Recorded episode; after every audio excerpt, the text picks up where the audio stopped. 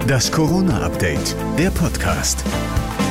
Hallo zusammen, heute ist der 10. Mai und wir starten in eine neue Woche mit dem Corona-Update, der Podcast mit dem Nachrichtenstand von 14 Uhr. Ich bin Thorsten Ortmann, hallo.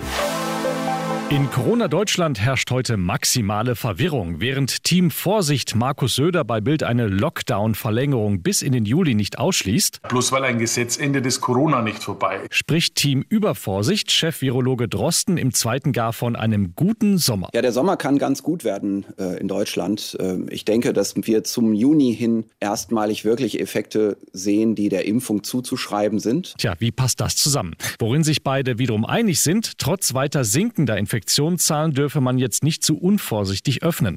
Allenfalls Außengastro und Grillen mit Freunden seien eine Option. Das sieht auch Bundesgesundheitsminister Spahn so. Das Gefühl ist im Moment besser als die Lage und es gibt Zuversicht. Jetzt darf aus der Zuversicht kein Übermut werden. Wir lockern gerade bei deutlich höheren Inzidenzen als die meisten anderen Länder mit höheren Impfquoten gelockert haben. Darum drückt Spahn weiter aufs Impftempo. Ein Drittel der Deutschen sind mindestens einmal geimpft. Heute wurde die Priorisierung für den Impfstoff von Johnson Johnson aufgehoben haben.